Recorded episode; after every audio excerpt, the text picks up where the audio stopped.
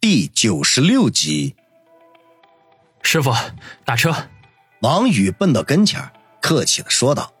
那出租车司机正一脸的怒气，没好气的说道：“没看到堵车吗？走不了。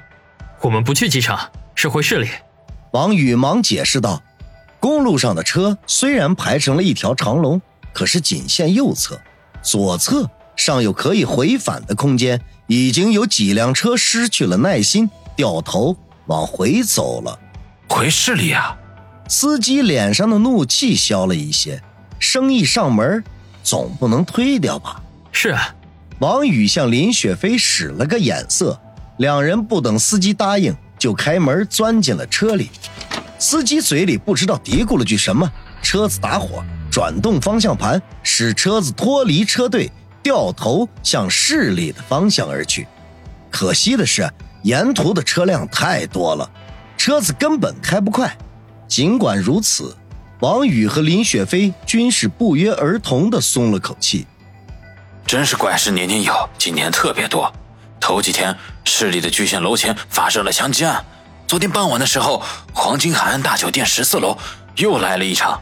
现在可好，这一连串的大爆炸，不知道啥情况的，肯定以后哪个剧组在这里拍戏呢？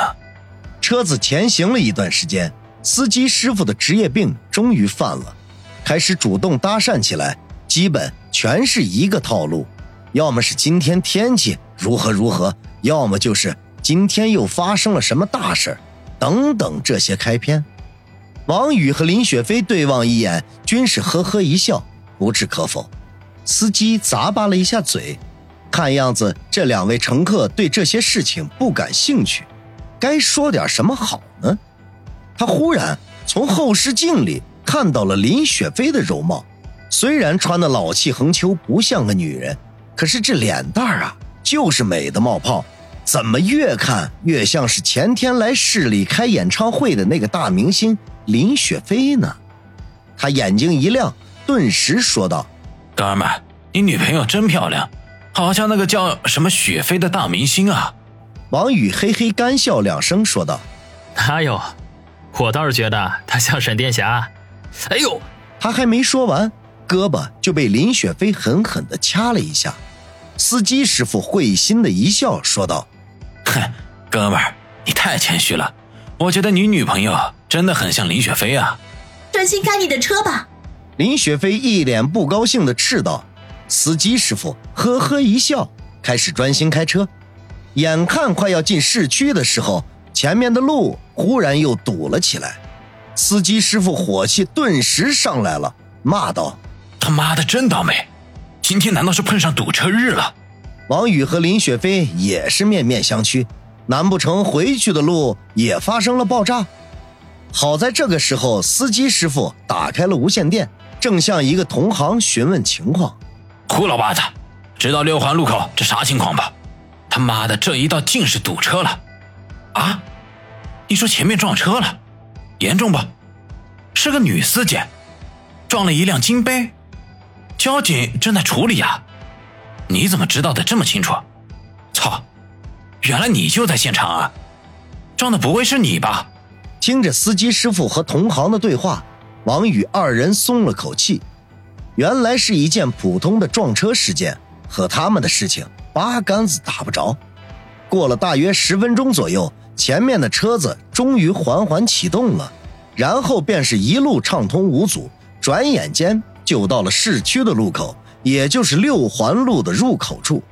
透过车窗，王宇发现路边停着一辆白色的奥迪 A 八，车旁站着一位一身雪白衣裙的女子，如云的秀发披散在肩头，虽然看不清楚容貌。不过看其身材，绝对够得上美女资格。两名交警正在和白裙美女交流着，在距离他们不远的地方停着一辆车头灯被撞掉的金杯，一个赤膊黄头发的年轻人嘴里叼着香烟，歪着脖子正在通话，一副流里流气的样子。就在车子即将开过去的瞬间。白裙美女忽然转头向他们这边望了一眼，脸上尽是焦急的神色。王宇一愣，这白裙美女不是别人，正是明湖山庄的主人白冰。他怎么会出现在这里？是了，他肯定是要去机场为李天傲送行的。王宇忙不迭地对司机说道：“司机师傅，靠边停一下。”司机啊了一声，打转方向盘，向路边靠了过去，嘴里面嘀咕着说道：“哎，幸好这里可以停靠，要不然可打大霉了。”王宇也懒得理解他话中的意思。车子靠边停下之后，他从衣兜里掏出一百块，交给司机师傅，说了一句“不用找了”，就推门下车。林雪飞自然也看到了白冰，默默地跟在王宇的身后。司机师傅用手指弹了弹百元大钞，啧啧的说道：“啊，穿的不咋地，出手还挺大方。”说完，发动车子扬长而去。王宇和林雪飞并肩向白冰那边走去，白冰自然是看到了他们，脸上露出一丝惊讶的神色来，随即又开始和交警说起话来，最后也不知道说了什么，两名交警向他敬了个礼，然后向那个黄毛青年走了过去。你们怎么在这里？李他人呢？不等王宇开口，白冰已经快步迎了上来，急切地问道。王宇吐口气，低声的说道：“李先生昨天就离开了，他有话让我转达给你。”是。王宇刚要说下去，白冰却摆手说道：“这里不是说话的地方，我们换个地方说。对了，你应该会开车吧？”“会。”王宇点头。白冰把钥匙交给他，自嘲的一笑道：“哼，我也是多此一问。他的贴身保镖怎么可能不会开车呢？”王宇笑而不语，开门上车。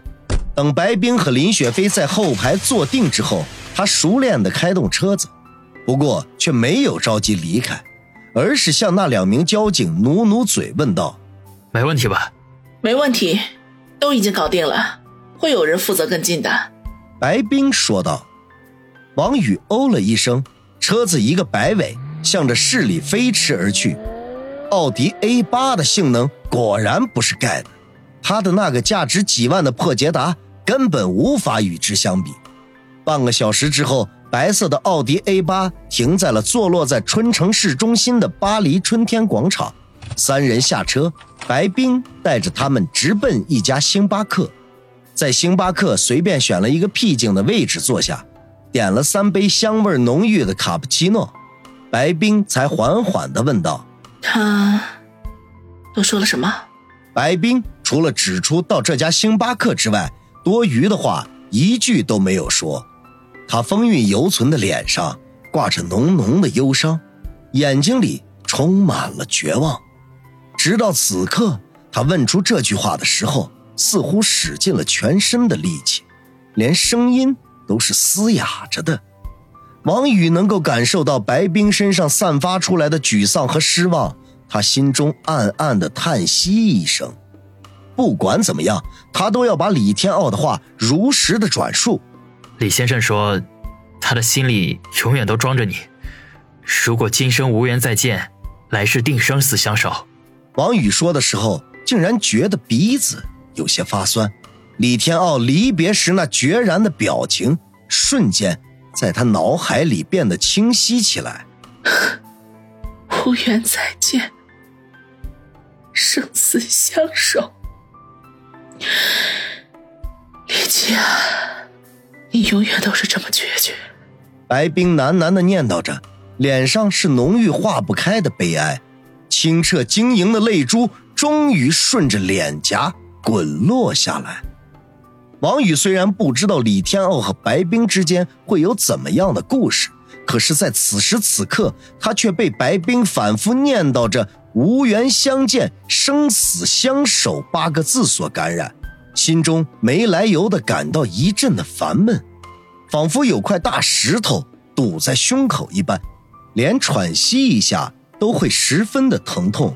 和白冰挨肩而坐的林雪飞也同样受到了感染。眼泪扑簌扑簌的掉了下来，他擦拭了下眼睛，目光投向对面的王宇，轻轻的咬着嘴唇，眼神变得复杂起来。